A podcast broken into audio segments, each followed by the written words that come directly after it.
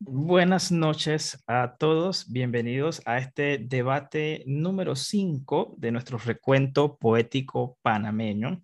La noche de hoy vamos a tratar la primera parte del modernismo. Estamos entrando en otro periodo de nuestra historia poética y eh, hay muchos nombres conocidos en esta parte, por lo cual, eh, sin más preámbulo, me gustaría presentarles los de esta semana. Estaremos hablando de Leopoldo José Arosemena, Jerónimo de la Osa y Justo Facio, quienes pertenecen a la primera generación modernista, y tenemos también a Darío Herrera y a León Azoto en la segunda generación.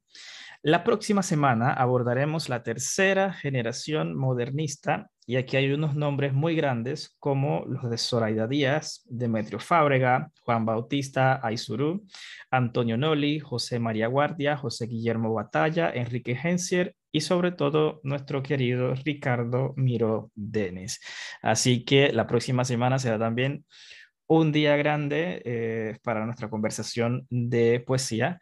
Ahora, la de esta noche tiene personalidades grandes también e importantes de este movimiento y eh, pasaremos entonces a conocerlos en breve. Mi nombre es Edwin Chacón, soy gestor cultural de Panamá Poético para los que nos van a ver en YouTube. Este es el grupo de estudio eh, de poesía en donde nos enfocamos en ahondar en el fenómeno poético y hacemos diferentes eh, actividades con la intención de aprender más sobre la estructura interna de la poesía y mejorar nuestras propias plumas poéticas. Bien, el modernismo en el mundo, muchas M's allí, modernismo en el mundo, la primera generación está impulsada por la publicación de Las Flores del Mal de Baudelaire en 1857. Ya vemos entonces la influencia francesa y la importancia de esa obra.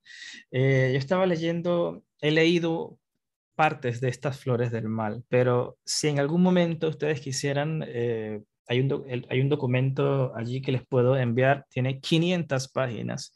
Es una obra poética extensa, misteriosa. Hay muchos adjetivos que podemos darle, pero es muy interesante Las Flores del Mar de Baudelaire y también está eh, influenciada por las ideas de los parnasianos y de los simbolistas. Eh, los simbolistas eran los que decían que eh, para hablar de la poesía como tal, era mejor hacerlo por medio de símbolos, por medio de metáforas, de formas e imágenes. Y los parnasianos, permítanme recordar, ellos eran los que decían que eh, el arte tenía que ir hacia la perfección. El arte no era, no era mucho para el tema de lo humano, sino que había que meterle los aspectos de la, la perfección. Y la segunda generación en el mundo está influenciada por la publicación de Azul, de nuestro nicaragüense Rubén Darío en 1888 y luego con prosas profanas en 1896 del mismo autor. Estos son los grandes nombres que eh, lideran este movimiento a nivel eh, mundial y la verdad es que quedamos muy bien parados como centroamericanos con el azul de Rubén Darío. Ahora, esa figura de Rubén Darío es la que a nivel regional eh, marca el paso del modernismo de los otros autores. vamos a ver, y seguramente ustedes ya encontraron en sus estudios que muchos de los autores que estamos estudiando ahora eh, alegan ser influenciados por Darío, inclusive lo conocieron en sus visitas a eh, Nicaragua en sus diferentes viajes. Muy bien, en Panamá como ya dije, ya mencioné los nombres, eh, me gustaría enfocarnos, bueno, hay mucho que decir de cada uno, creo, pero creo que eh, podemos hablar de la Osa, de Herrera y de Soto como las tres figuras eh, más relevantes de, de, este periodo.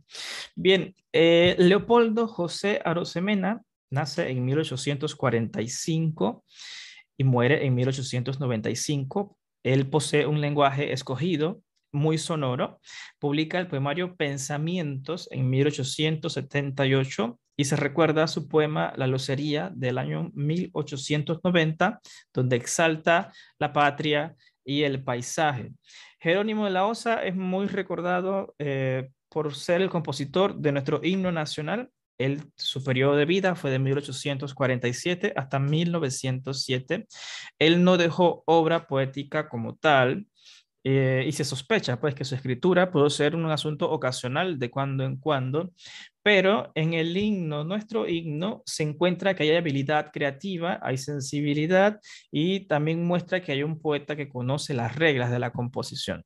Es decir, a pesar que no haya una, un, un registro que se haya preservado durante la historia de las cosas que haya escrito de la OSA, sí se sabe por medio de este himno su habilidad para la poesía. Tenemos a Justo Facio, eh, es una figura sobresaliente de este grupo, esta primera generación. Su periodo de vida del año 1859 a 1931. Él es el iniciador formalmente del modernismo en nuestro país. Su obra eh, publicada se titula Mis versos del año 1894 y lo que podemos encontrar en él es que su poesía tiene una rima muy natural, muy fluida y eh, él utiliza versos en decasílabos con un lenguaje muy escogido, muy elegante, como muy buen modernista y recibe influencias del parnasianismo por medio de Julián del Casal y Gutiérrez Nájera. Bien, Pasando a la segunda generación, nos encontramos entonces con Darío Herrera, 1874 hasta 1914. Él es una figura sobresaliente de esta segunda generación y eh, su actividad poética eh, se hace por medio, inicialmente, por medio de las revistas y los diarios que circulaban en el istmo. El cronista, el Heraldo del Istmo y Nuevos Ritos eran publicaciones nacionales. Nuevos Ritos, seguramente ya habrán escuchado de esa publicación que era eh, propia de Ricardo Miró. En 1953, Rodrigo Miró recopila la obra de Darío Herrera, dentro de la, obra, de la obra 100 años de poesía en Panamá. Lejanías, su obra completa, viene a aparecer eh, publicada en 1971, todo esto es póstumo, y Lejanías, la obra de Darío Herrera, es el aporte cumbre, el aporte panameño más grande al movimiento modernista como tal. Así que ya encontramos acá en Darío Herrera una figura muy importante de eh, de nuestro modernismo. En lejanías podemos hallar, según el estudio de eh, don Aristides Martínez de Ortega, en lejanías nosotros encontramos primero un sentimiento general de la perfección, como todo buen, eh, como todo buen eh, parnacionista, creo que está bien pronunciado. hay un lenguaje muy vistoso, siempre ha inclinado hacia, lo musical, hacia lo sonoro. Hay muchas combinaciones del metro, es decir, no se, no se limita a, un solo, a una sola estructura de verso. Él utiliza la rima y eh, diferentes estrofas. Su sentimiento general es la melancolía, la desdicha, el hastío, el sufrimiento y la muerte. Encontramos también los estigmas del amor, como en todas las generaciones poéticas. Hay mucho eco del romance, el paisaje también está presente y hay una característica muy importante del modernismo y es los temas griegos, romanos, parisinos, orientales, hispanos y bíblicos. Estas dos primeras generaciones se inclinan eh, mucho hacia, esta, hacia este análisis general de lo que es la obra Lejanías. Eh, y la mayoría de la generación 1 y la generación 2 van hacia estos elementos. Estamos hablando de elementos universales, elementos orientales, muchas cosas de afuera. hay mucha referencia a Roma, a, Grecia. Y la tercera generación, que es hacia donde vamos la próxima semana, hay un poquito de cambio en, en esa visión de lo universal y se van acercando cada vez más hacia lo patriótico. Y allí es es precisamente donde surge nuestro poeta Ricardo Miró como la mejor expresión de esta tercera eh, generación de modernistas en nuestro país. Y por último, tenemos la figura del único mártir de la emancipación ismeña, León A. Soto. nace en 1874 y muere trágicamente en 1902 producto de una paliza de, los militares, de la policía, a causa de eh, sus acciones eh, patrióticas y políticas eh, en defensa de los intereses panameños durante la Guerra de los Mil Días.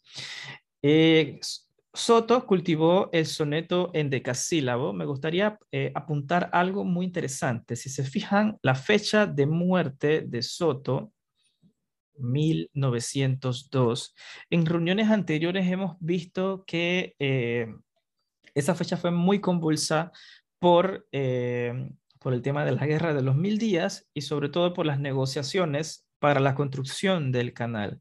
Soto era alguien no conforme con el rumbo que se estaba llevando eh, el, departamento de Panamá en manos de Colombia y abogaba en sus discursos y en sus conversaciones públicas por una separación. Y si bien tenemos nosotros con conocimiento claro de los mártires de nuestra historia, cuando cuando me empapé un poco más de la vida de Soto y de su historia para esta presentación, me di cuenta que existe en el istmo una deuda con Soto, porque si bien hay una escuela que lleva su nombre, hay un concurso de poesía que lleva su nombre, estamos hablando acá de un mártir de nuestra, de nuestra separación, un mártir de, eh, de ese ideal de construirnos como nación. Y lo triste es que muere en el año 1902, tan solo un año antes de cumplirse ese anhelado sueño patriótico de ver a Panamá eh, separada de Colombia. Me disculpan, acá coloqué independencia, la palabra correcta sería separación de Panamá de Colombia. Entonces, para este debate me gustaría enfocarnos eh, en los temas que ustedes consideren relevantes y yo puedo hacer estas sugerencias. Por ejemplo, me gustaría abordar primero en sus palabras cómo ustedes ven el lenguaje de los modernistas y si desean hacer una comparación con los otros periodos que hemos visto, con mucho gusto también lo pueden hacer adelante. Me interesa saber qué rescatan ustedes de la forma como estos hombres y mujeres escribieron poesía. Sobre Darío Herrera, me gustaría eh, hablar un poco sobre la importancia de lejanías y qué valoraciones ustedes pueden hacer de la obra poética de Darío Herrera. Y por León Azoto, yo deseo conversar sobre si nuestra sociedad le da el valor real a la figura de León Azoto y qué opina usted de su poesía. Voy a terminar de compartir mi pantalla y regresar a Zoom con ustedes. Eh, José Luis, seas bienvenido, buenas noches, gracias por estar acá ya estamos terminando la introducción y vamos a dar inicio a nuestro debate. Como siempre, les abro el micrófono eh, inicial, inicialmente para que me conversen sobre su semana de estudio y qué aspectos recogen ustedes de, eh, de la poesía modernista de estos primeros cinco hombres. Claudia, perdón, eh, Julie, te escuchamos. Sí, gracias. Buenas noches a todos. Eh, en cuanto a la época modernista, puedo resaltar que se comenzó a ver una nueva sensibilidad novelística. Em, ya en esta parte, pues atrás quedaba la generación de los novelistas de, técnicas vanguardistas, ¿no? Y le comenzaban a llamar específicamente eh, los caducos y se ve un renacimiento de, la novela, un, segundo renacimiento, perdón, de la novela. Eso ocurrió pues entre los años 42 y 45.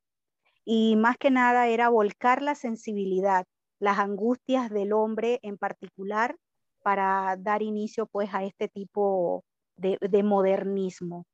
Eh, me gustaría pues opinar en cuanto a, León Soto porque me, como tú estabas comentando anteriormente, fue un poeta, periodista, patriota, defensor de la causa independentista de Panamá cuando formaba parte de la Gran Colombia y como resaltaste, pues falleció víctima de una paliza propinada por un soldado y poco después de dar su discurso patriótico, por lo que, como dijiste, pues no pudo ver a su patria como país libre e independiente, que, y que fue su amigo, pues Guillermo Andreve, quien le hizo realidad ese sueño que él tuvo de publicarle pues de manera póstuma su creación.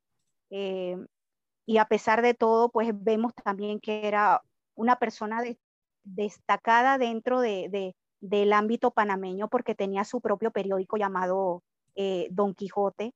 Era un hombre de clara inteligencia, amigo de lo exótico y lo maravilloso, y le causaba mucho descontento la vulgaridad cotidiana.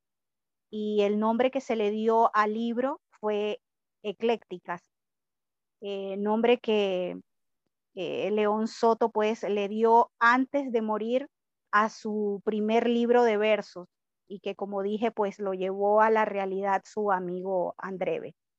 A mí en lo particular me gusta mucho eh, el poema Mariposa y el extracto que, más eh, me llama la atención dice lo siguiente. ¿Qué me importas, azul mariposa? Eres bella, lo sé, cual la hermosa que un día ofreció amor y placer. ¿Qué me importa tu hermana la blanca?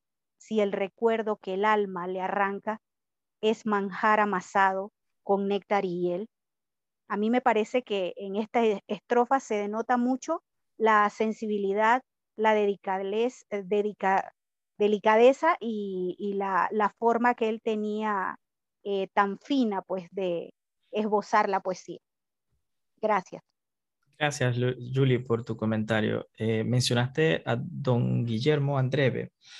En nuestro país se otorga una medalla a los estudiantes que terminen sus estudios secundarios con el mayor, el mayor promedio en seis años. Lleva el nombre de don Guillermo Andreve. Es precisamente este hombre quien compila la obra de, quien compila y publica la obra de Soto y quizá es uno de los primeros en interesarse por ese, por ese trabajo poético que de otra manera es posible que sea perdido en nuestra historia. Gracias, Julie. ¿Alguien más desea darnos sus impresiones eh, de esta semana? Pueden también. adelante, adelante. Sí, hola. Para un poco con la estrofa que seleccionó Julie, era precisamente la estrofa que yo había seleccionado, pero también era para demostrar que en estos en esta influencia modernista, la simbología que queda allí muy marcada, y entre esas, por ejemplo, está el uso del, color azul, la mariposa, y precisamente por eso esta estrofa, ¿qué me importa azul mariposa? Entonces, el utilizar la simbología propia del modernismo y está manifiesta en esta estrofa específica, para resaltar esa parte pues de la simbología. Y en cuanto al el uso del lenguaje, obviamente utilizar eh, el lenguaje escogido, oculto, y es la polémica que creo que en otros conversatorios hemos, hemos entrado siempre sobre el fondo y la forma. Aquí en el modernismo, obviamente, ellos van más hacia lo estético de lo que están escribiendo. Y con respecto a eso, por eso a mí me encantó leer, yo no conocía a Justo Facio, para nada, no había leído absolutamente de él, no sabía que existía. Y cuando yo leo algo, dice mis versos, lo quiero compartir. Dice, Facio es un poeta prendado del arte. Trabaja sus estrofas con escrupulosa atención. Engarza las palabras como si fueran perlas. Estudia el conjunto y los detalles. Gradúa los sonidos y con atildado acierto los distribuye y enlaza. Refrena las fogosidades de su temperamento meridional, aprisionado en la vieja cárcel de los moldes clásicos del torrente bullidor de su espíritu arrebatado su musa calza la sandalia griega, lleva sobre los hombros manto imperial y diadema de perlas en la sien. Sus versos se resisten de sobrada seriedad, carecen a veces de gracia. Hay en ellos algo como lo impasible y fría actitud de las estatuas. Le falta calor, sangre, nervios. No escribe, esculpe. El pensamiento subyuga la sensación. Sus estrofas son joyas, no ramilletes. Hay en ellas dureza y brillo de diamante. Talla un mármol sus rosas. Dispone de una cantera, no de un jardín. Bien, hasta allí es más extenso, pero cuando yo leí esto, yo dije precisamente lo que es el modernismo. Y entonces esta parte estética que quizás, que viene la duda cuando estudiamos a otros escritores de épocas anteriores o de, llamemos de las, de las influencias anteriores que hemos estudiado o corrientes, eh, vemos aquí la parte esta estética muy cuidada, también tiene que ver con el tipo de cultura de estas personas. Cuando yo leo la vida de Justo Facio, que me llama la atención que es veragüense, destaco que de acá del interior, pero que vivió en Costa Rica y, el hecho también de la, eh, em, ¿cómo se le puede llamar a esto? Cuando la es autodidacta, él era un, acto, un autodidacta. Entonces, toda esta parte y cómo él manejaba su escritura. Entonces, la parte de cómo cuidaban todo lo que iban a escribir, ese cuidado me encanta. Excelente, Branca. Gracias por recordarnos que en reuniones pasadas hemos discutido un poco sobre la forma del poema y hemos llegado, de hecho, al mero mero de la forma al modernismo. Liz eh, tiene la mano alzada, le escuchamos ahora. Liz, ¿usted recuerda algo de, eh, de nuestros debates anteriores donde hemos hablado eh, del romanticismo? Que no sé si puede hacer algunas valoraciones de la comparación entre el romanticismo y nuestro modernismo. Sí, bueno, la angustia se conserva ese, ese es, es lo primero, la angustia se conserva, pero el romanticismo, eh, no sé, como por esencia, parece más libre. Eh, y el modernismo realmente se ve más influenciado eh, por el simbolismo, que era lo, lo que quería decir, por lo menos por las flores del mal, que es la cumbre eh, del simbolismo, mientras que el simbolismo se ve muy influenciado por esta literatura malditista, el modernismo se ve influenciado un poquito más por esta literatura eh, parnasiana. Parnasiana, Entonces, eh, allí el lenguaje, ahí vemos un cambio en el lenguaje. ¿Por qué? Que en, en poemas simbolistas vamos a encontrar por lo menos títulos como El perfume.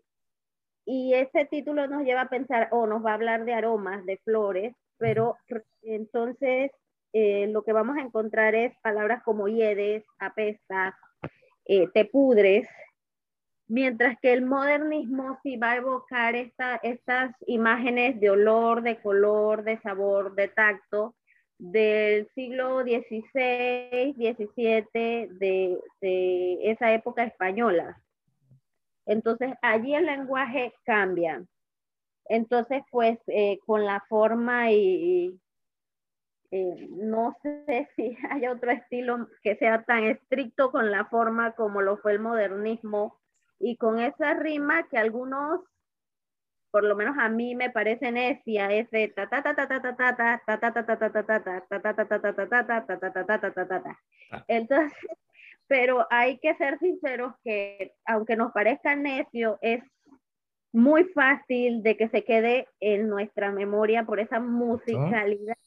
que tiene su su forma esa esa rima y esas cosas. En cuanto a esto del romanticismo, para mí el romanticismo sigue siendo más libre, eh, menos, eh, eh, más filosófico.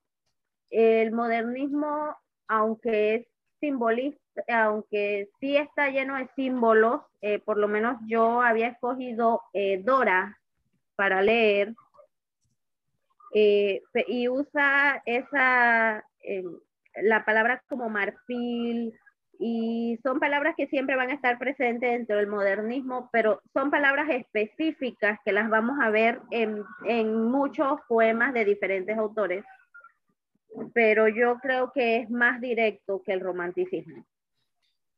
Muchas gracias, Liz. Eh, valoro mucho eh, la comparación que ha hecho con, eh, con el romanticismo, que es el periodo que lo precede. Y hay eh, mucho debate en cuanto a esa, ese sentimiento de perfección eh, pero usted ha mencionado otro que es interesante y es la cadencia, la sonoridad, la musicalidad. Y esto nos recuerda mucho el sentido original de la poesía, que era poesía cantada, era, elemento, era un elemento oral. Y esa oralidad eh, se queda fácilmente en la memoria precisamente por la cadencia. Es fácil de recordar un poema de este periodo, el modernismo, por sus rimas, que son muy cerradas, que recordar un poema de nuestro momento que estamos hablando de un verso libre donde no hay ningún tipo de, eh, de sonoridad eh, obligatoria eh, porque el ritmo es más difícil de percibir, pero la, la rima sí es, es, es, clarito al entendimiento. Héctor, no sé si te gusta, creo que tenías la mano arriba, si deseas puedes intervenir ahora, con mucho gusto te escuchamos. Sí, bueno, yo quería decir lo mismo que las otras compañeras. Eh, a mí, en lo personal, tampoco me gustó tanto el modernismo. Bueno, no me gustó tanto el modernismo. Eh, por eso, porque veníamos del periodo romántico, que había tal vez cierto tipo de más, más libertad en, en los versos. Yo siento que era que estaba más orientado hacia la parte, eh, no tanto académica, por así decirlo, sino más bien a la parte lírica, sentimental y eso, pues. Em, por eso, en lo personal, no me gustó más, no me gustó tanto el modernismo, sobre todo habiendo venido de, de Melídenes y Casa y otra gente, pues. Em, sin embargo, tampoco es que diga que esté mal, pues, o sea, fue un estilo que tuvo su momento y que tiene su, su forma de, debe ser apreciado, pues, eh, por la época en la que fue y por todo lo que aportó, pues. Eh, de esta época, o sea, realmente sí había escuchado a Darío Herrera, pero no lo había leído para nada, o sea, me pareció un coloso por todo lo que hizo. Eh, también me gusta el hecho de que aquí por lo menos ah, tanto Darío Herrera como Leona Soto, o sea, se nota que por lo menos sabían bastante de, de, filosofía y eso, pues porque incluso por los títulos de sus poemas, no estoy diciendo que los anteriores no, pero o sea, se, se nota pues que es obvio, pues, por la referencia y por todo el ambiente, pues. Y de Darío Herrera, quería decir la canción de Otoño, que me gustó bastante. Los sollozos largos, lentos, de los vientos en las tardes otoñales van resonando en mi alma con la monótona calma de mis toques funerales, todo lívido y convulso, obedeciendo al impulso del quebranto. De mis antiguas historias siento llegar las memorias humedecidas de llanto. O sea, bueno, ahí, como dijo, como mencionaron anteriormente, se siente la cadencia, pues, y eso fue. Eh, pero bueno, siento que igual se requiere bastante habilidad para, para tener una... Porque estos eh, fueron, eran versos sentimentales, pues, de, de la tristeza y eso. Eh, para poder tal vez mm, colocarlos en ese espacio, pues, en, en todo, en, con la métrica y con en el envase que se quiere, pues. Siento que sí se requiere mucha habilidad, pues, en, no me gustó tanto esta, esta parte de la historia, pero sí es bastante valioso. Muchas gracias, Héctor, por tu intervención. Melitón, ¿desea hablar? Sí, voy a decir algo. Ah, sí, adelante, con mucho gusto. Eh, bueno, eh, creo que ya alguien dijo por ahí que había mucha, mucha rima, ¿no? Pero yo creo que fue el momento, ¿no? Sobre todo la, lo que asimilaron de Rubén Darío, que algunos de ellos lo conocieron. ¿Sí? Uno de los poetas que primero conocí fue Rubén Darío, fue un libro que me regalaron desde muy joven y por eso me metí de, no sé decir la palabra loco, a, hacer sonetos y rimar mucho en los primeros poemas, ¿no? Eh, y entonces, ¿cómo competir con Darío, no? Eh, ellos ahí eh, se ve que hicieron su trabajo, algunos poemas me parecieron algunos unos versos muy, muy, muy, ¿cómo se dice? A la altura, ¿no? Unos, unos, llegaron a la altura, otros ya, como conocía a Darío de antemano, sí se me caían y lo veía como ves muy flojo y eso. Y, y, de repente, ahora entendiendo cuando empecé yo a, estos mis talleres de poesía que me decían deja de rimar tanto, eh, sí, a veces nos, nos obligamos, a, nos encasillamos a tratar y, y, qué difícil, ¿no? Yo, y yo leyendo poemas de ellos veía buscar cómo termino y cómo empiezo y muchos salieron buenos, otros, y, y eso es lo que a veces los limita, ¿no? Los limita. Eh, sí, sí vi, por ejemplo, en Darío Herrera, eh, unos, unos poemas que habla uno de penumbra y pos. Estoy en una reunión.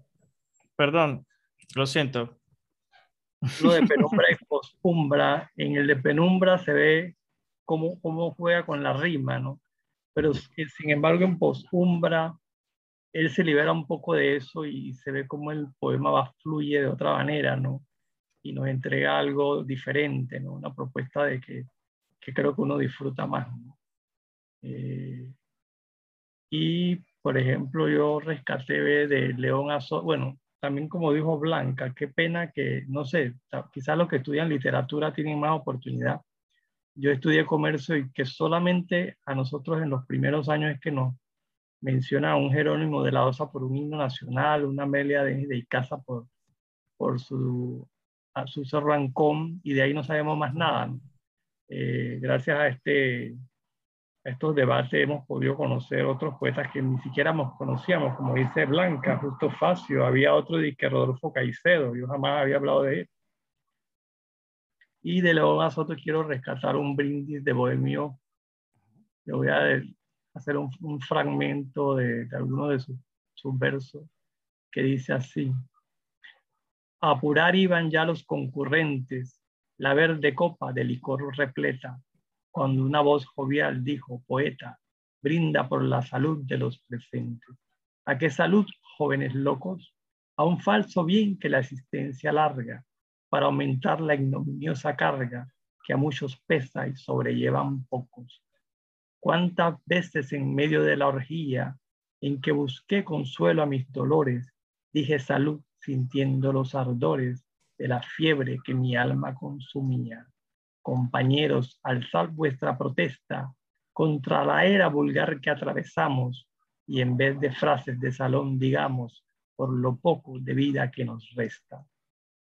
Sobre todo ese poema que dice la era vulgar que atravesamos. Parece que después de tantos años seguimos en una era vulgar que nos, lleva a tirarnos a las calles. Eso es lo que quería compartir Muchas gracias, Melitón, por sus valoraciones. Les pido disculpas. Eh, para mí, mis reuniones con ustedes son sagradas y mi familia lo sabe, eh, que no deben intervenir en este tiempo. Me apena mucho, disculpen. Blanca, eh, te escuchamos. Bueno, en este caso quería aportar un poema de precisamente de Justo Facio, que fue a quien conocí. Era un, se llama Blanco. Era una noche espléndida Vestías, primorosa y gentil, de blanco toda, como en el más hermoso de los días, el de la dicha, el único, el de la boda. Al ver así tu cándido semblante entre blondas de nítida blancura, vino a mi mente la visión del Dante, bianco vestita, misteriosa y pura, pero como una forma sugerida por el genio doliente que me asiste, de blanco al verte por mi mal vestida, cruzó a mis ojos pensamiento triste. Un pensamiento cuya sombra yerta jamás al verte de mi mente arrancó. Es que también, también la Virgen muerta, oh novia funeral, viste de blanco. ¿Encuentra usted elegancia en ese poema, Blanca? Bien, en Sí, es la, la, mm, también tiene que ver es con la forma que utilizan las palabras. Por ejemplo, siento que el nivel de cultura lo demuestra incluso al meter palabras en latín. Al utilizar, eh, son las mismas palabras, en alguna forma hay más palabras rebuscadas, pero va a depender de cómo, cómo, cómo cada quien lo vea, porque incluso el tener esta referencia a Dante, ahí lo que va a hacer también es que hace ver que él es una persona que sabe, eh, perdón, que es lectora, que tiene cierto nivel de cultura, tanto por la filosofía, perdón, por la por el latín, tanto como por el em, eh, mencionar a Dante, entre las palabras que utiliza también, la simbología, más que nada. Em, sí, ahora bien, Cuando yo hablaba, por ejemplo, de la parte de la estética, no me refería precisamente, porque eh, Liz muy bien lo mencionó, al hecho de que fuera em, la parte de la rima. Si bien es cierto, la sonoridad fue algo que eh, muy marcado en este tiempo, tenía que haber sido algo con mucho más cuidado a la hora de la elaboración del poema. Ahora bien, que es lo que hemos, y Melitón sabe que es así en muchas discusiones, el hecho de que si tiene menor esfuerzo o no, tener que, el hecho de que lleve rima, si están las estrofas contadas y demás. O sea, todas requieren un esfuerzo, llámese el adicional o como le quieran llamar pero es la de repente las alusiones que hacen sobre otros acontecimientos que lo que demuestra es cultura de parte del escritor. Excelente, Blanca. Muchas gracias por, eh, por su intervención. Y sí, se encuentra, eh, dice Liz en el chat que le parece un, le sonó bastante del barroco y, y tiene, tiene parecidos, ¿no? Y ahí es donde va la cosa, hacia esa, eh, esa necesidad de, de colocar un, un, un lenguaje tan florido, tan lleno, que puede oscurecer o encubrir un poco el sentimiento, lo poético. Que es, decir, si la poesía en sí misma es un secreto porque es una transformación de lo poético en, en, verso, eh, cuando le metemos este lenguaje, puede que se pierda un poco la facilidad con la que el lector puede hallar ese sentimiento poético dentro del verso. Entonces existe como una máscara adicional por encima del secreto que ya en sí mismo es la poesía. Entonces, eh, claro, elementos del, del, periodo barroco. Y Blanca habló algo interesante, sobre que el, el escritor demuestra por medio de la poesía su conocimiento porque incluye elementos de lo universal, elementos de la historia. Blanca habló, de Dante, habló de palabras en latín, que estamos hablando del periodo cercano a 1900, o es un conocimiento que por lo menos acá en Panamá es difícil que llegase en ese tiempo. Entonces, cuando el poeta o el escritor viene y se, se enfrasca con todos estos temas orientales, medievales, el, medievo eh, también era importante, quizá oscurece tanto el, el escrito que el lector se siente un poco abrumado, se siente un poco eh, eh, como relleno, enchorizado, como decimos en nuestro país, se siente enchorizado. Y eh, esa es la crítica que, muchas, que muchos lectores y que muchos escritores hacen a periodos como estos, donde se ve un estilo muy ostentoso. Pero lo que sucede es que nuestra perspectiva nos hace verlo de esa manera porque nosotros hemos visto muchos otros periodos y hemos visto la, evolución que ha tenido la, forma de escribir. Y, eh, pero para ellos, que ellos vienen de, de periodos cercanos al neoclásico, cercanos al, eh, al romanticismo, todavía queda un poco de eso. De ese, son resabios que quedan del pasado y que se impulsan en determinado momento y quedan como la corriente principal del, del, momento. Entonces, eh, gracias Blanca por tu intervención. No sé si alguien más desea dar sus valoraciones o comparaciones que puede hacer en torno a este periodo. Eh, sí, bueno, nada más como, como, como mención. no sé qué tanto tendrá que ver eso porque no me lo he leído todavía, pero tengo entendido que Baudelaire hizo las flores del mar, del mal, en más o menos en forma como, como de protesto, de queja de todos los movimientos progresistas que hubieron en su época, pues, porque él se consideraba un conservador, pues, tal vez el hecho de usar un lenguaje que para ellos ya era un lenguaje viejo, una forma, no sé qué tanto habrá influido el movimiento en general, pues. Sí. Y bueno, y yo por eso era que yo no fue, en mi opinión personal, no fue que dije que que este, que ese movimiento fuera, este movimiento fuera malo, pues. Simplemente dije que en lo personal me gustó, pues, porque hay que, hay que diferenciar de repente el valor que tenía y la gran habilidad, que todos los conocimientos para poder hacer todas las, eh, todas las referencias que los, eh, los autores hacían y, y, el estilo que tenían, que, o sea, mientras más estricto tal vez es más difícil usar. Pero el hecho de que de repente a una persona no le guste no significa que sea malo, pues, para nada. Claro, no, no, claro que no. No, no, es, la, no es la óptica que estamos usando en, la, en esta conversación, sino más bien es una valoración de, del tiempo como tal. Liz, tiene la mano alzada, le escuchamos.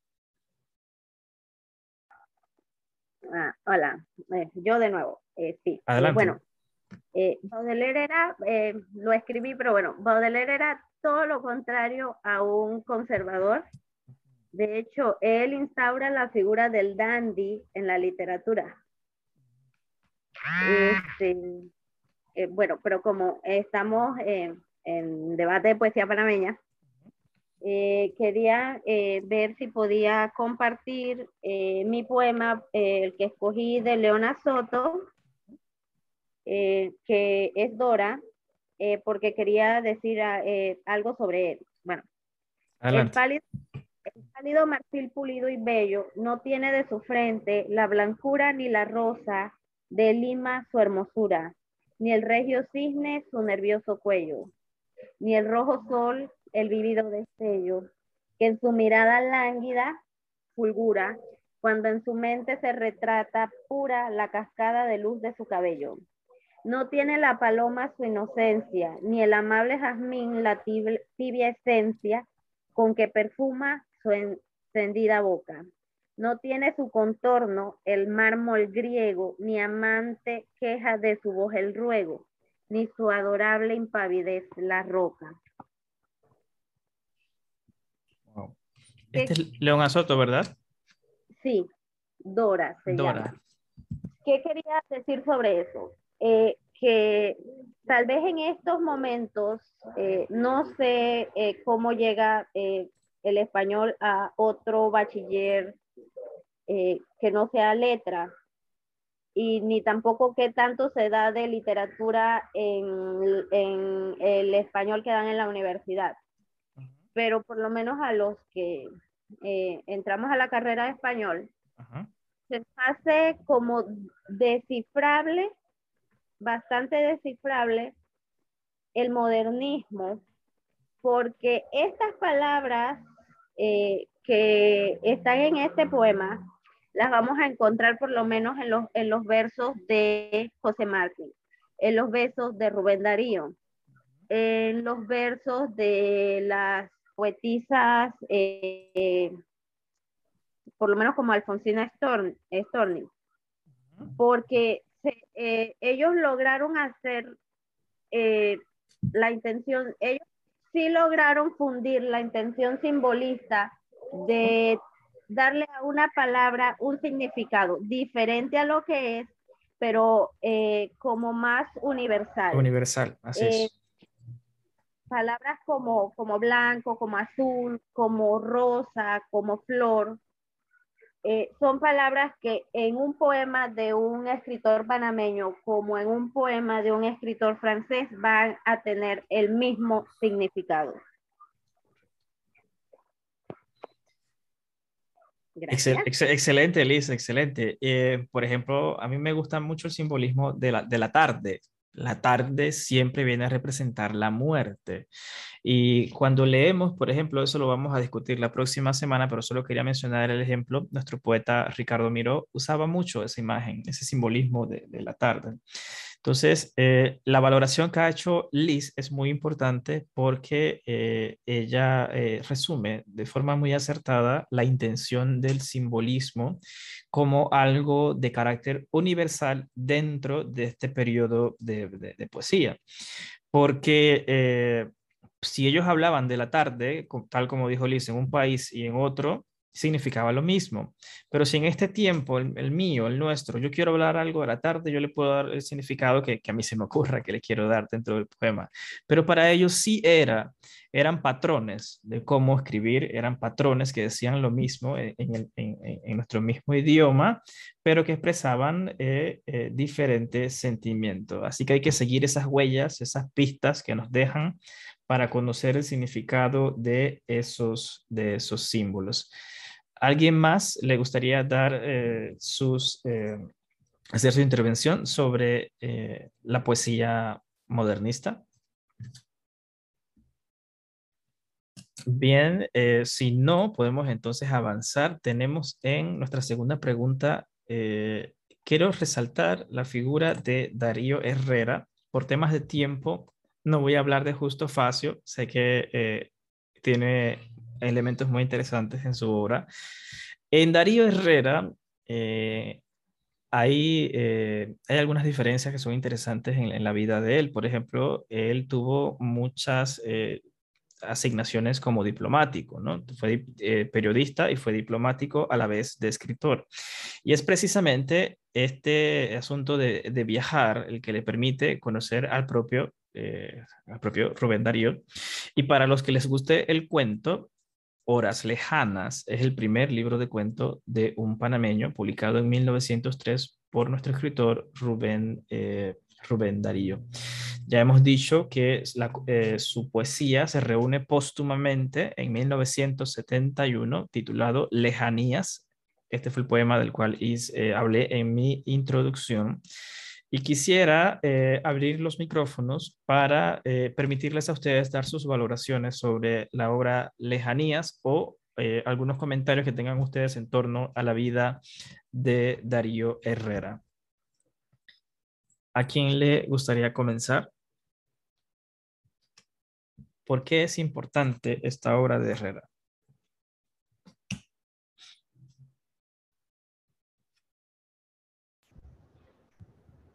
Héctor, tienes el micrófono abierto, te podemos escuchar.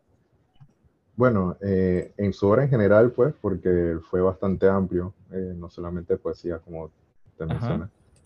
Eh, siento que, bueno, en primer lugar, como varios de los poetas que están aquí, es que realmente no lo conocemos tanto. tal vez bastante desconocido para la gente en general, a pesar de que fue un, verdadero, fue bien grande, pues, como artista. Y siento que, aparte de, creo que había hecho unas traducciones en lo que pude averiguar, que había hecho unas traducciones de, de, de Oscar Wilde o de autores incluso afuera. Pues. Pero siento que lo importante fue así, que él quizás logra hacer obras realmente, realmente grandes, realmente buenas, pues, en, en varios, eh, varias ramas de la literatura, pues, en general aparte de, bueno, obviamente haber contribuido en, en, periódicos y otras cosas, pues siento que si hablamos de su importancia fue eso, fue que fue, fue una, una huella grande en la literatura para mí. Siento que si hablamos de su importancia en general, más allá de su poesía. Gracias, Héctor. Fíjense el, el, lo que es el hastío del del amor que se refleja en su obra y podemos encontrar en, sus, en los autores que representan influencia para él. Eh, tenemos a Berlín, a Mayarmé y al colombiano, sí, colombiano, José Asunción Silva. Este otro poeta que representa una influencia en la obra de Darío Herrera, eh, cuando los lees a ambos, encuentras esas similitudes, encuentras esa, esa, manera de, esa manera de escribir sobre lo trágico, sobre lo doloroso, sobre, eh, sobre, el, sobre el cansancio y eh, se refleja bastante en sus, eh, en sus poemas lejanías. Yo creo que son, es muy poco conocido este poeta en nuestra, en nuestra tierra, en nuestro país pero hay que rescatarlos, hay que eh, descargar esos PDFs eh, y en algún punto de nuestra vida eh, adentrarnos en, esa, en, ese mundo que ellos crearon a partir de, a partir de los símbolos para que reconozcamos los, la importancia que tenemos en nuestros escritores. Liz nos recuerda a los malditistas, y sí, de allá vienen, de, Francia.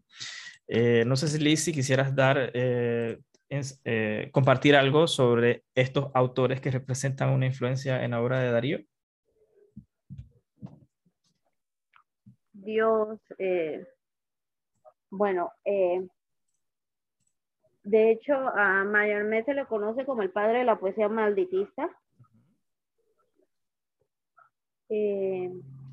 ellos, ellos son no son muchos escritores, eh, está Mayarmé, está Verlaine, está Baudelaire y está el joven Rimbaud.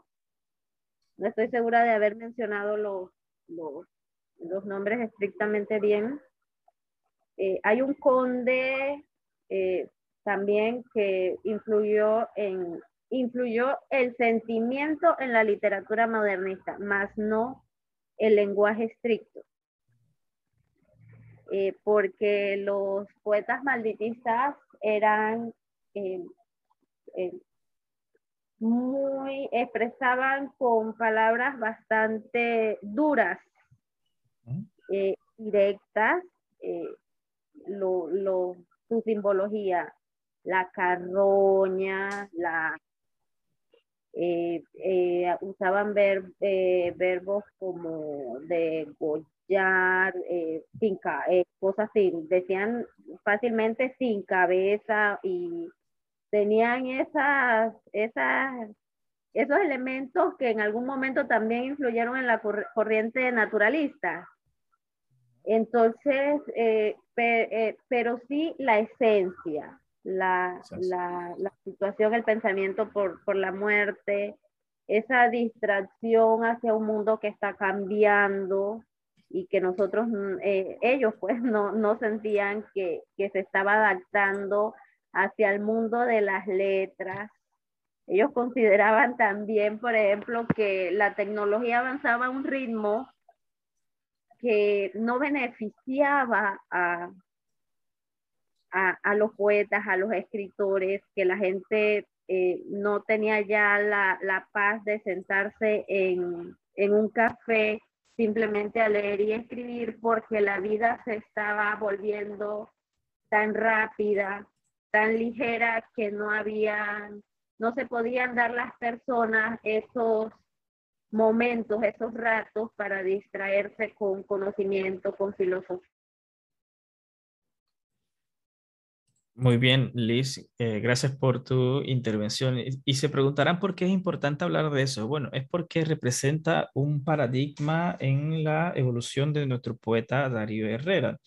Y, la importancia de estos autores no es quizá la forma en la cual eh, ellos expresaron, sino más bien la esencia de lo que ellos dijeron. Y es allí de, donde aprenden o, toman nuestros poetas el hastío.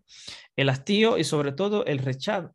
Podemos hablar como la, la, lucha esa que, existe, que existió entre estos poetas con su realidad, con su, con su entorno, y eh, la poesía eh, de influencia francesa les permitía a ellos una manera de crear espacios, sitios muy lejanos. Si ven, hay mucho interés en las cosas de lo lejos, en las cosas del pasado, en otro tiempo, todo lo otro que no era el tiempo presente. Y este tiempo presente del que estamos hablando es el tiempo previo a nuestra separación eh, de Colombia y a la guerra de los mil días. Es un tiempo bastante cruel para nuestra, fue un tiempo bastante cruel para nuestra gente. Y eh, la poesía les permitió a ellos un espacio distinto en donde, eh, en donde yacer, en donde estar con esa, esa perfección tan anhelada que buscaban los modernistas. Muchas gracias, eh, Liz, por tu intervención. Melitón, ¿le gustaría decir algo? Creo que tiene el micrófono abierto. solo agregar que cuando tú hablas de la importancia que tuvo eh, Darío Herrera, eh, como ya lo había mencionado en su, en su obra Horas Lejanas, que es considerado el primer libro de cuentos publicado por un panameño. Correcto. Entonces, no solo eso, sino que además de haber sido catedrático de Historia y Literatura, eh, colaboró en distintos diarios y revistas de su época a nivel internacional, Buenos Aires, México, Cuba, o sea que era un tipo de, larga cancha, como se dice. Eh, también estaba leyendo ahí sobre su biografía que él sufrió dolencias nerviosas que lo llevaron a estar internado en un, un hospital para enfermos mentales, y que de ahí se dice que posiblemente fue inspiración de su narración que se llama Almas Dolientes. Y bueno, como ya dijo Liz, qué pena, ¿no? Que murió a los 44 años y por eso consideramos que puede ser uno de los poetas esos malditos. Y creo que viendo su poema, creo que fue uno de los que mejor manejó el tema de las rimas. Ahí le voy a dar dos versos nada más de un poemario, poemario grecolatino que del canal que dice, Cesó el divorcio América y España, con nuevas nupcias generosamente, en su voz armoniosa y elocuente, que sus héroes narraron cada hazaña, y toda Europa de la fabia extraña supo de la conquista cuya gente, a griegas y romanas por valiente, la superó en el llanto y la montaña. Los poemas de él fue los que vi, los que vi con mejor elaboración en sus rimas y, que no se caían así con estas asonancias de que, no le daban ese, ese vuelo como, como nos mostraba Darío. Eso lo quería agregar de, Gracias, Melitón. ¿Y qué le parece a usted esa referencia que hace eh, Darío Herrera allí sobre Grecia y Roma y luego está, vuelve a hablar de, Panamá y del, canal, habla también de España?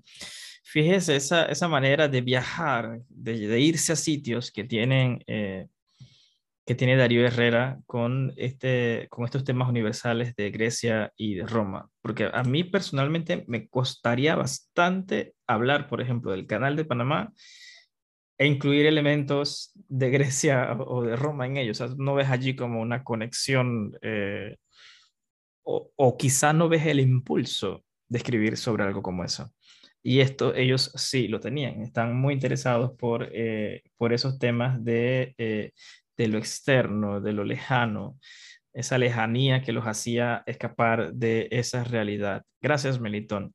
¿Alguien más desea dar eh, alguna opinión sobre Darío Herrera?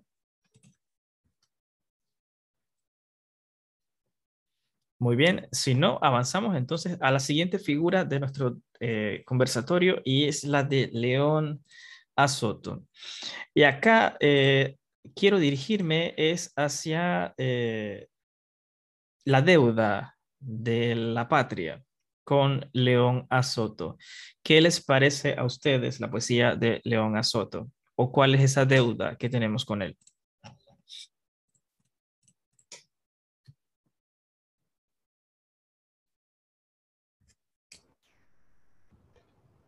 Abrió, abrió, abrió Héctor y Julie. Adelante.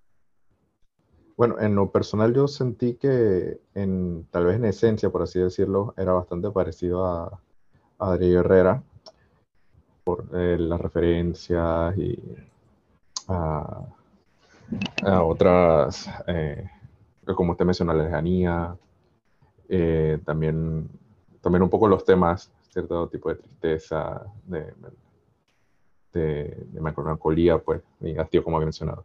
Eh, me, me, llamó mucho la atención eh, su vida, pues, el hecho y me recordó un poco, yo no soy religioso, pero me recordó un poco a lo de que Moisés nunca vio la, la tierra prometida, pues, eh, al final toda su lucha y, y realmente morir fue como usted mencionó, mártir para la patria y que bueno, y que al final no, no pudo, da un poco de tristeza, pues. Y creo que sí es importante, bastante importante rescatarlo, pues aquí tenemos el concurso que ya su nombre, eh, pero creo que no hay mención de eso realmente. Eh, creo que si le preguntas a alguien un Martín de, la separación de Panamá y Colombia, no, nadie se le pasa por la cabeza, pues.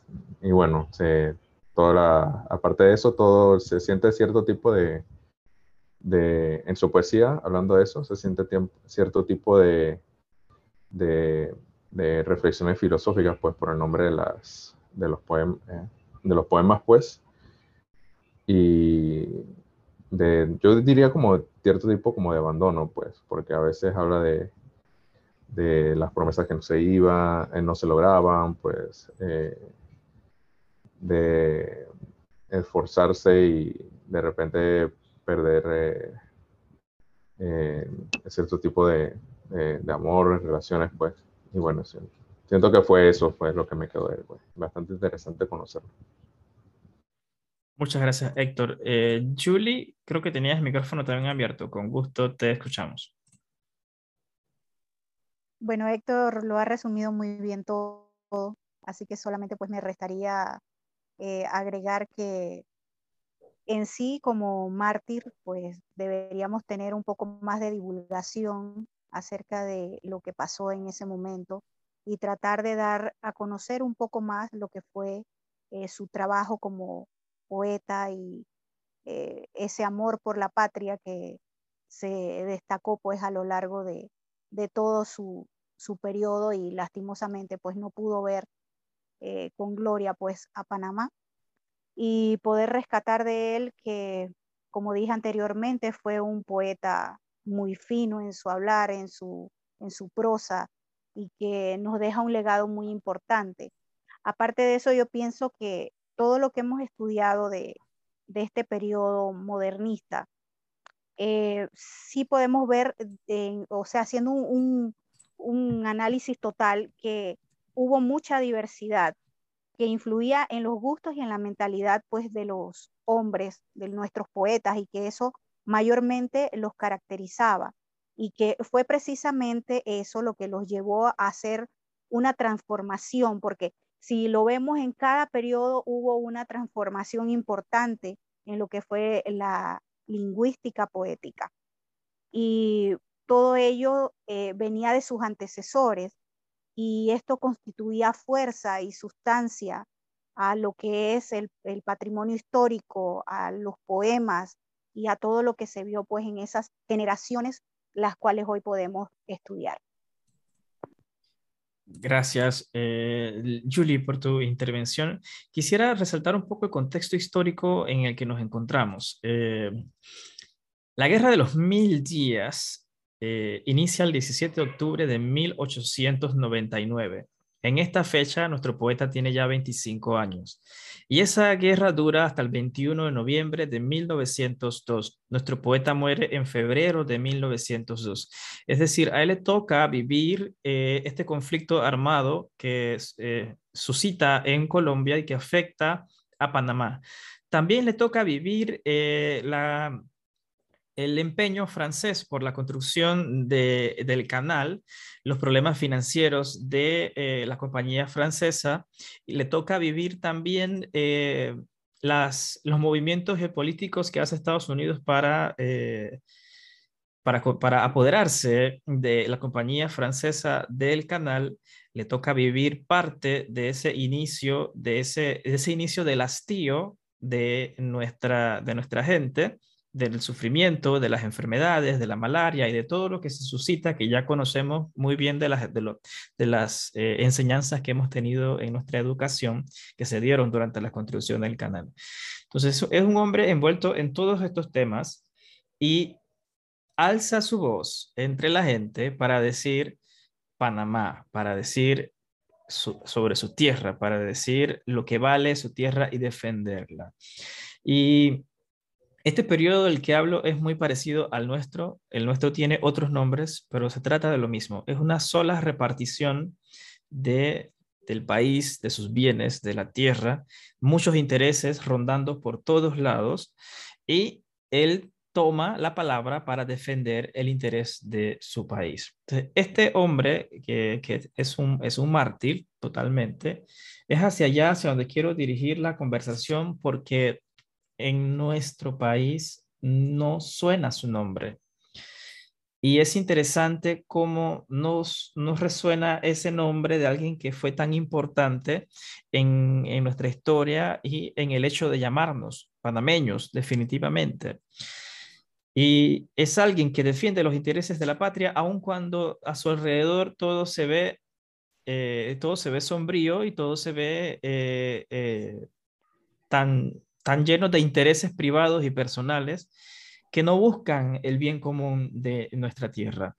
Entonces, esa es mi opinión sobre esa deuda histórica que tenemos nosotros con la figura de León Azoto y que debe ir mucho más allá de titular un concurso a su nombre o titular una escuela a su nombre o una calle o eh, estas maneras que tenemos nosotros eh, muy livianas de rendir tributo a alguien que dio su vida por que nosotros tuviéramos la nuestra en este tiempo. Eh, en el mismo orden, Liz y luego Eric. Adelante. Eh, sí, bueno, pido respeto al anfitrión y a mis compañeros porque pido perdón al anfitrión y a mis compañeros porque sé que hoy me he pasado de habladora. Adelante, adelante, te escuchamos, gracias. Quería eh, decir que basta ver las marchas de nuestro, los principales sindicatos de nuestro país para darnos cuenta que exaltan a una figura que claro que sí, fue valiosa, fue importante, Victoriano Lorenzo, no, no se le puede restar mérito, pero exaltan esa figura como caudillo, como mártir. Eh, sin embargo, no, no, no, no vemos a, León a Soto nunca, ni siquiera en, protestas eh, a nivel, eh, qué sé yo, vamos a decir, más, como más, más cuentas, sin, sin, ofender con el término, porque en parte es que desconocemos el autor, desconocemos su vida, porque nos concentramos a veces en dos o tres escritores del género y no en, todos. Eh, otra cosa que quería agregar ya es algo ya más personal y posiblemente suene como una persona mala, pero la figura de, de Soto a mí me, fascina desde ya un tiempo, porque bueno, por lo menos para mí no hay nada más eh, interesante en la literatura que un suicida y un mártir. Entonces, aunque él murió de una forma tan cruel y reprochable, también es, murió de una forma que se puede exaltar a nivel literario. Gracias. Gracias, Liz, por eso. Eric, te escuchamos. Buenas noches. Hola, ¿qué tal? Saludos, Eric. Eh, Adelante. Me iba a demorar, pero mejor ya no me demoro. Yo discrepo en totalmente lo que han dicho. Me encanta John Asoto, me, fue el que más me gustó. De todo, es el que rompe con esos sonetos que, no voy a decir calificativo, pero los sonetos ya pasaron. Pero a mí fue el que más me gustó, pero dicen que no es reconocido. Es el único de todos los que han dicho. Bueno, hoy, pues hoy, que hay una, creo que hay una escuela, estoy seguro que hay una escuela. No sé si hay un corregimiento, estoy casi seguro que hay un corregimiento. O sea, es el único que yo he escuchado fuera del ámbito eh, académico, de la poesía, que he escuchado en escuelas que le pusieron el nombre a no sé qué, a León Azoto. Lo demás, bueno, me imagino que eran aristócratas que no van a ver a un aristócrata que le ponen el nombre de una escuela. A ese le hacen una estatua y un parque en un lugar bien céntrico, como al otro Herrera que está en la plaza Herrera de antigua plaza de Toro en la San Felipe. Eh, lo de Mártir, no sabía que León Azoto había muerto de esa forma tan violenta en plena época de guerra de los mil días. Lo que sí es cierto, no sé si usted, yo soy un consumidor asiduo de la hemeroteca. Yo he visto el, el periódico El Observador. Tiene unas cosas bastante, hoy en día llamaríamos racistas, unos dibujos de unos negros bastante desagradable. Uno busca quién es León Azoto, era un periodista mestizo. Entonces, un mestizo en esa época donde la, todavía existían los esclavos, es bien raro. O sea, era un mestizo con trato. Para que te respeten, que tú tengas un periódico, tienes que, tienes que, o sea, tiene que ser alguien.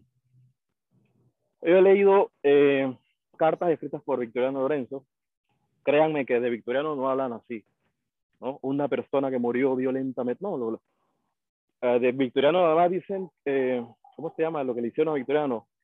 Lo sentenciaron a muerte y le metieron 36 disparos, pero nada le metieron 6 balazos. Claro, porque el doctor era el doctor del ferrocarril, Manuel Armador Guerrero, que quién sabe qué cosa hizo ahí rara.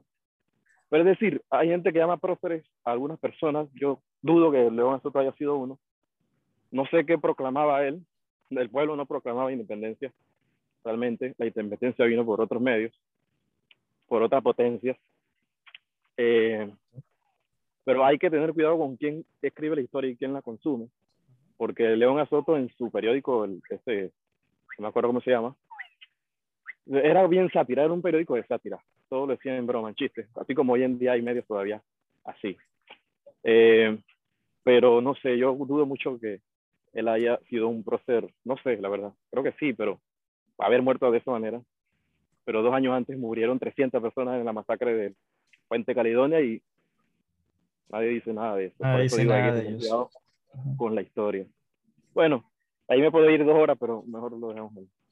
Gracias, Eric. Sí, eh, hay, otros, hay otros poetas en nuestro país que, eh, que tienen nombres en escuelas, nombres en calles, nombres en, diferentes sitios, nombres en corregimientos, está Denis de Casa, hay escuelas con el nombre de Ricardo Miró y así eh, sucesivamente. Lo que, hasta donde yo he investigado, lo que Soto abogaba era una emancipación. Si bien ha dicho Eric, esa emancipación no llegó por esfuerzo general de, eh, de aquí, sino de una potencia extranjera. Eh, eso es otro asunto histórico al cual creo ya nos estamos acercando a medida que avanzamos en el tiempo.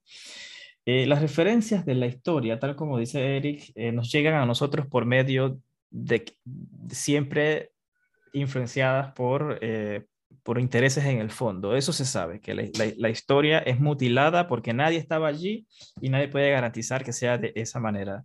Sin embargo, eh, las, eh, las cosas que nos quedan eh, es lo que nos permiten a nosotros pensar sobre si fue o no. Así que, Eric, muchas gracias por tu, por tu intervención.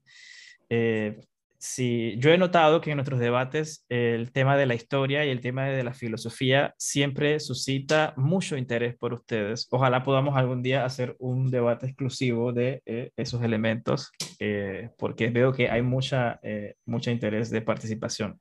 Gracias, Eric. ¿A quién más le gustaría opinar sobre la figura y la deuda de nuestra nación con León Para agregar Soto? Ajá. Por lo que comentaba Eric, o sea, en su biografía hablan de que si él, él tuvo ideales de libertad, ¿no? Por eso se produjo su, su, muerte. Y bueno, en ese momento, como tú mencionas, ya sea por su raza o por los hechos del momento, no se lo no el reconocimiento que se le dio fue el olvido, ¿no? Como se ha hecho en muchos países con muchos poetas de, de, los, de los que están en el momento en el poder.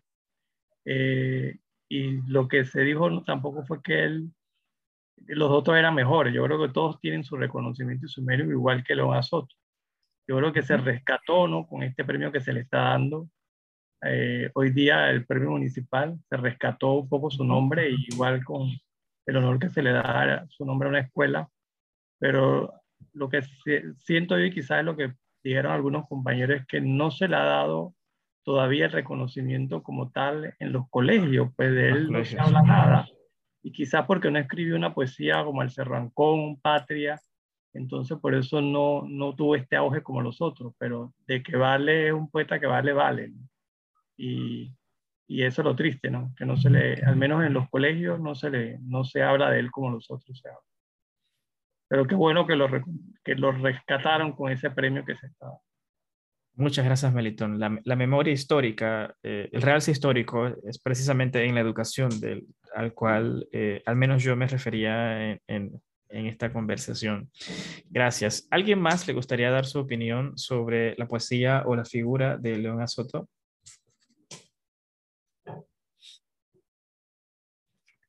Muy bien. Eh, si no, podemos dar por concluido nuestro debate de esta semana. Recuerden que estamos eh, a medio camino, hemos abarcado la primera, la segunda generación y para la próxima semana vamos a hablar entonces de la tercera generación. Hay varios nombres, eh, ustedes pueden escoger el que, el, que les, el que sea su favorito. Seguramente a mí me interesará mucho hablar de Zoraida Díaz, y eh, les dejaré a ustedes también para que conversen bastante sobre eh, Ricardo Miro Denis. De mi parte ha sido todo hasta esta semana. He disfrutado mucho conversar con ustedes sobre, eh, sobre poesía modernista. Yo creo que hay la historia, tal como dice Eric, hay que tomarla con cautela. y porque depende del sitio de donde venga, sí mismo es como nos la cuentan. Eh, ninguno de nosotros estaba allí, así que no podemos aseverar o contrariar eso, sino limitarnos a las, a las fuentes, ¿no? A las fuentes que tenemos. Así que muchachos, gracias por estar acá y nos preparamos entonces para la próxima semana para honrar la memoria de nuestro poeta nacional, Ricardo Miro Denis. También quisiera que aprovecharan, aprovecháramos para analizar esa, esa aseveración. Es Ricardo Miró, nuestro poeta nacional. Se los dejo de tarea para que piensen para la próxima semana. Gracias y nos vemos. Buenas noches a todos. Gracias y buen fin de semana. Buen fin de semana. Saludos. Gracias, buenas Gracias. Buen fin de semana. Hasta luego. Gracias, saludos. Ah, eh, Eric, ¿estás ahí todavía? Ok, eh, voy a cerrar acá y te escribo, ¿vale? Sí, sí. Déjame terminar la grabación